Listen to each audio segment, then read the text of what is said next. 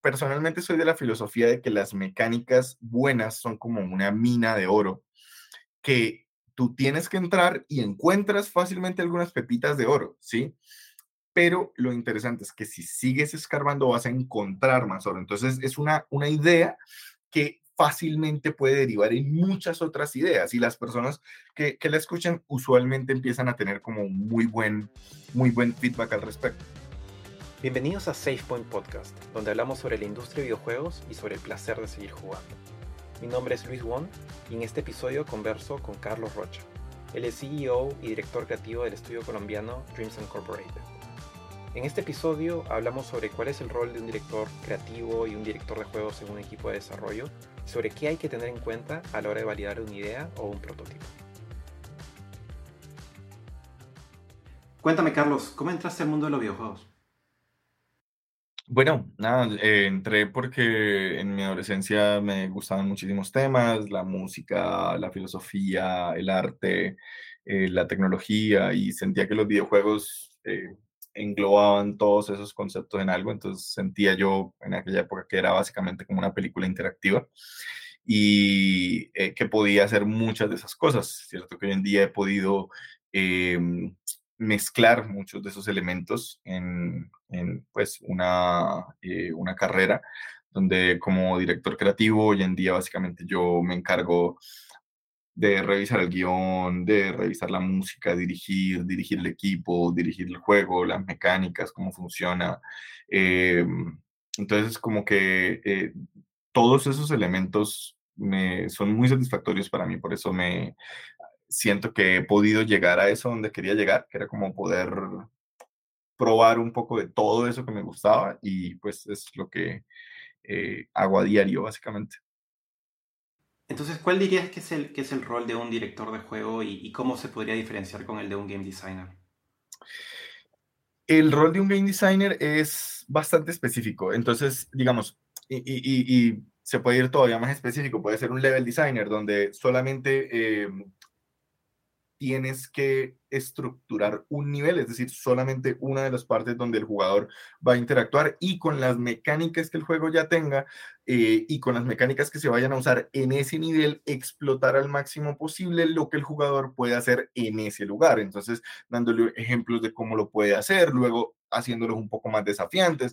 Entonces, eso, por ejemplo, un level designer, pero entonces tenemos un game designer que se encarga de la narrativa. Entonces, bueno, ¿cómo vamos a escribir la narrativa de esta sección, que no es exactamente lo mismo que un escritor?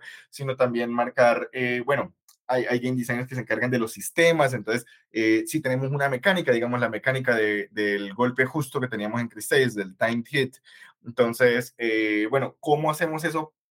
Pero escalable para muchos otros personajes. Entonces, ¿cómo lo hago para los enemigos? ¿Cómo lo hago para los personajes? ¿Cómo estructuro? ¿Cuáles son las reglas que debe tener ese mundo? Entonces, un game designer muy específicamente se encarga diría yo, en distintos niveles de las mecánicas que debe tener un videojuego y ponerlas dentro de sistemas para que puedan crecer y va a ir evolucionando poco a poco. Un director creativo siento que su rol eh, abarca muchísimo más porque eh, tienes que estar no solamente pendientes de que esas mecánicas efectivamente tengan un ritmo que vaya creciendo mientras el juego va avanzando, eh, sino que la historia vaya teniendo también un ritmo, sino que los, los programadores vayan avanzando de la forma correcta para implementar esos sistemas que se crean primero conceptualmente, un, un designer las crea conceptualmente y luego un programador las la tiene que implementar dentro del juego.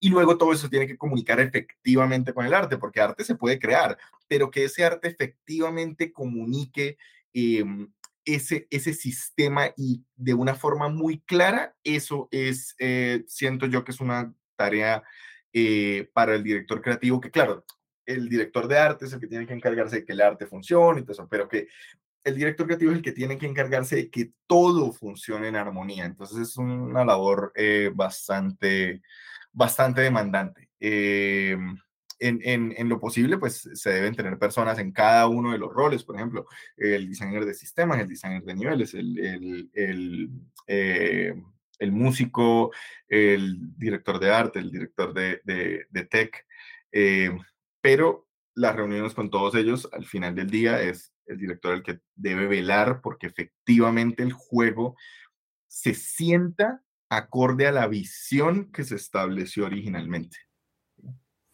Y hablando un poquito sobre Chris Tales, ¿cuáles dirías que, fueron los principales retos en la dirección de ese juego? Diría que los principales retos, por supuesto, como en muchos juegos indies, es el scope, es el alcance que tenemos, porque el juego, pues, digamos que teníamos muchas ideas de, que queríamos implementar y siempre se quedan cosas por fuera, entonces decidir qué implementar y qué no era difícil. Em, la cantidad de arte que se debía crear era monumental, porque entonces pasado, presente y futuro al mismo tiempo, entonces como que todo se viera en la misma pantalla, que no consumiera recursos, la optimización fue todo un desafío para distintas consolas, para Switch fue obviamente lo más desafiante, em, pero sí la cantidad de arte, que los enemigos tuvieran tres versiones, y todo esto con un equipo relativamente pequeño, éramos alrededor de 25, 26 personas en, en Crisis, entonces todo eso fue bastante complejo. Eh, y, y, por supuesto que la pandemia ejerció pues un, un, eh, eh, una presión monumental. nos adaptamos, pero, pero digamos que pensar que el mundo se iba a acabar en medio del desarrollo y empezar a trabajar, nunca habíamos trabajado en casa y pasarnos de, de ese momento eh, donde todos estábamos en la oficina trabajando, coordinándonos muy bien, a pasar a, la, a los hogares fue, fue difícil. Entonces también eh, diría que fue un, un, tremendo desafío.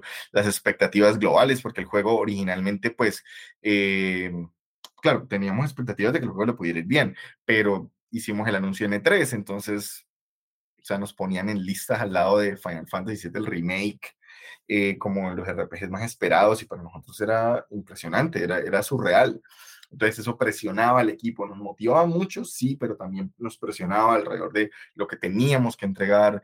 Queríamos hacer el juego cada vez más grande, pero también teníamos que tener en cuenta las restricciones que teníamos. Bueno, eh, eh, digamos que eso, la producción fue un desafío, el, la misma innovación que la mecánica principal del juego tenía, el concepto del pasado, presente y futuro y de que todo eh, girar alrededor de eso, fue un tremendo desafío también, porque cuando tú generas esa expectativa desde el inicio del juego, se espera, el jugador espera constantemente que lo esté sorprendiendo y eso pues es difícil, ¿sí? Sobre todo cuando terminamos haciendo un juego de casi 30 horas, eso terminó generando pues eh, digamos que, que eh, muchos desafíos en diseño también, de cómo ofrecer suficientes sistemas y cómo escalar esos sistemas para que, para que se sintieran todo el tiempo como, como interesantes y frescos. Entonces, esos, diría que esos, bueno, muchos más, pero son los que se me ocurren así de, de off the top of my mind.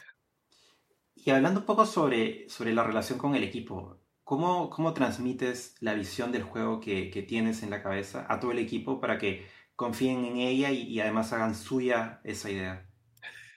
Eh, es una pregunta que me hago constantemente todos los días y que le hago a otros, a otros directores, la verdad, porque es muy difícil, no es, no es fácil tener como una idea. Eh, digamos que en, en, nuestro caso, nosotros siempre partimos como de una filosofía central. Si una filosofía, por ejemplo, en el caso de que se dice aprende del pasado, actúa en el presente, crea tu futuro. Entonces, ese, ese, ese pilar, esa, esa idea, esa filosofía era lo que debía guiar todo el desarrollo, pero entonces, muchas, para muchas personas es como, bueno, pero ¿y qué hago? ¿Sí? O sea, entonces como que, como que muchas veces quieren como tareas muy puntuales, pero no quieren entender un poco como, como, cómo cada parte del juego aporta a esa filosofía central.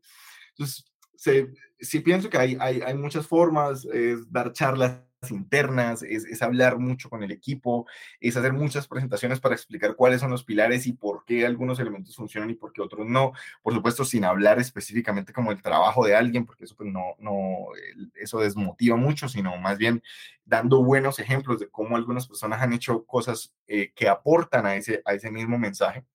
Eh, pero bueno, lo primero, por supuesto, es tener claro uno mismo cuál es la visión del juego. Entonces, como que listo, si lo que yo quiero es un juego 2D con animación tradicional, pero que se entienda en este tipo de, de, eh, de, combate, que esté basado en los juegos clásicos RPGs, pero que tenga elementos de los juegos modernos. O sea, si tengo claro todo eso, es un poco más fácil de explicar, hay ciertos desafíos porque, por ejemplo, no todos hemos jugado los mismos juegos, entonces nosotros hemos encontrado que esos, esos son desafíos que, que, son reales. Si la persona no ha probado estos juegos, es más difícil que entienda qué se quiere, sobre qué se quiere revolucionar. Si la persona solamente juega FPS, es difícil que entienda por qué en los RPGs esto es una innovación. Entonces, el, el género tiene sus estándares y eso definitivamente ayuda, pero nosotros sí hemos ido como en una progresión.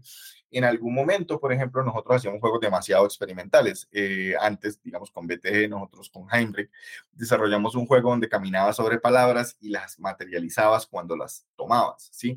Entonces, aunque eso era muy interesante y era un juego de puzzle, pues fascinante, no tenía reglas. Entonces, como que cómo, cómo se comunica algo que apenas está como construyendo. Entonces, es un trabajo monumental de diseño como para tener tantas reglas que sean tan claras para el millón de preguntas que surgen ahí. Entonces, pienso que al enmarcar el juego dentro de algo que es tan conocido como el RPG, eso también da reglas implícitas del género que no hay que explicar eh, como sí, a, nivel de detalles, como juega cualquier JRPG y ahí tienes una respuesta de cómo funciona esto. Sí.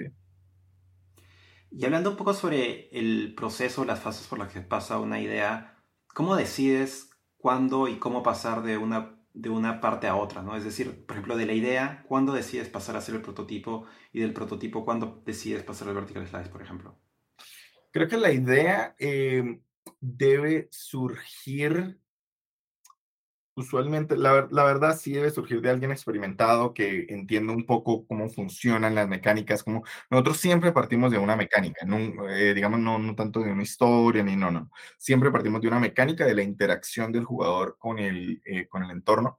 Y lo que buscamos en esa mecánica es que cuando se comparta, cuando se haga un pitch muy sencillo, si se puede hacer con palabras, se puede hacer con papel, es que las personas que lo escuchen y que, lo, y que digamos, reciban el mensaje puedan también crear a partir de esa idea.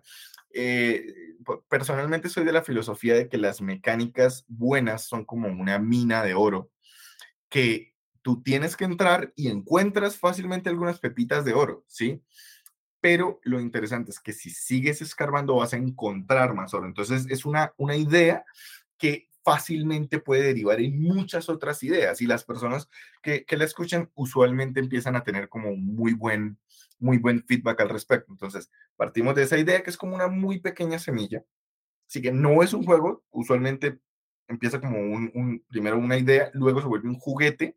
Entonces, ¿cómo se ve? Entonces, listo, si se ve de una forma interesante, si podemos colocar esos personajes como en palitos y bolitas y en un prototipo relativamente rápido, genera algo que es interesante y que llama la atención de una audiencia, no llama mi atención, sino llama la atención de las personas a las que se lo muestro. Entonces, efectivamente, tenemos algo potencial. ¿sí? Y posteriormente, si logramos pasar como esas, esas etapas, eh, que definitivamente lo, lo, mejor es siempre tener personas que nunca, o sea, que no tengan una relación directa con, eh, con las personas del estudio, digamos que no, no, no es eh, ideal mostrárselo a tu pareja, ¿no? Es, o sea, como, digamos, hacer pruebas clínicas es, es bueno, como personas que nunca hayan visto el juego antes. Entonces, eso le va dando como unos green lights que te van diciendo que vas por el camino correcto una de las partes más difíciles es que tú mismo seas capaz de determinar que si no despierta el suficiente interés, hay que matar el concepto porque no está llamando la atención. Entonces, eh, estar muy pendiente de esos, de esos red flags. Eh, y si se van dando los, los, como eh, el buen feedback que se espera, se va pasando a la siguiente etapa de la idea al demo, del tech demo al prototipo y ya del prototipo pues a, tener un vertical que se pueda mostrar a publishers para comercializarlo, ¿no? Dale. Y, y ya para terminar, ¿cómo, ¿cómo, sientes que está ahorita el, el, estado de, digamos, de la dirección de juegos en, en, Latinoamérica? Digamos, ¿Hay más personas que se están dedicando o que tienen este rol actualmente que, que conoces?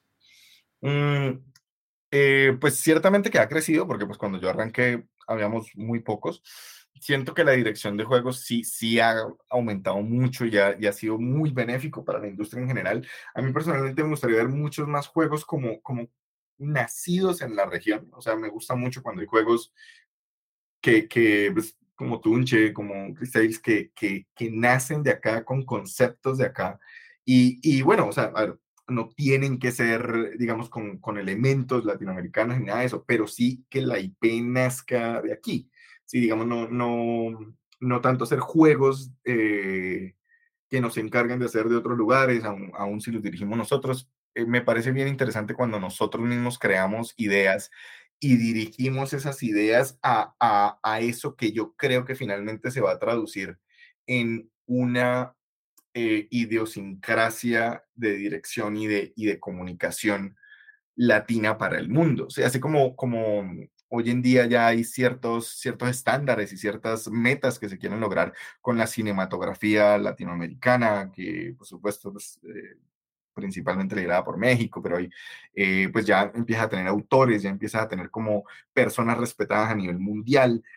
Eh, eso me parece muy valioso, como empezar a generar nuestra propia identidad y nuestra propia idiosincrasia traducida en experiencias interactivas. Entonces, eh, creo que eso pues, recae muchísimo sobre la dirección, creo que el game design también tiene mucho que ver ahí, porque no pongo en duda para nada el, el talento tanto en programación como en arte que tenemos acá. Realmente creo que lo hacemos demasiado bien y por eso pues buscan el talento.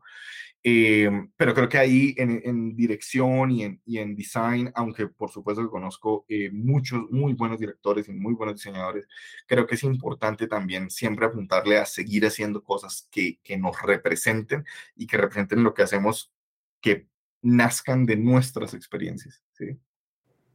Dale, Carlos, gracias. No sé si hay algo más que, quieras mencionar o, en dónde podemos encontrarte y, y, contactarte.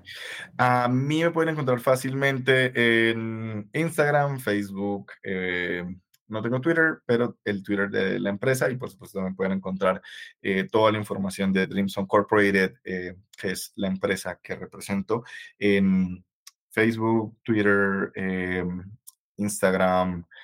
aún no tenemos TikTok, eh, es parte como de los proyectos futuros, eh, pero este, Dreams Incorporated como sueños eh, sin incorporar más o menos, sería como la, la, traducción extraña. y así pueden encontrar como lo que estamos haciendo. no hemos anunciado como nuestros siguientes juegos, pero próximamente verán en qué hemos estado trabajando. Esto ha sido SafePoint Podcast. Gracias por escucharlo.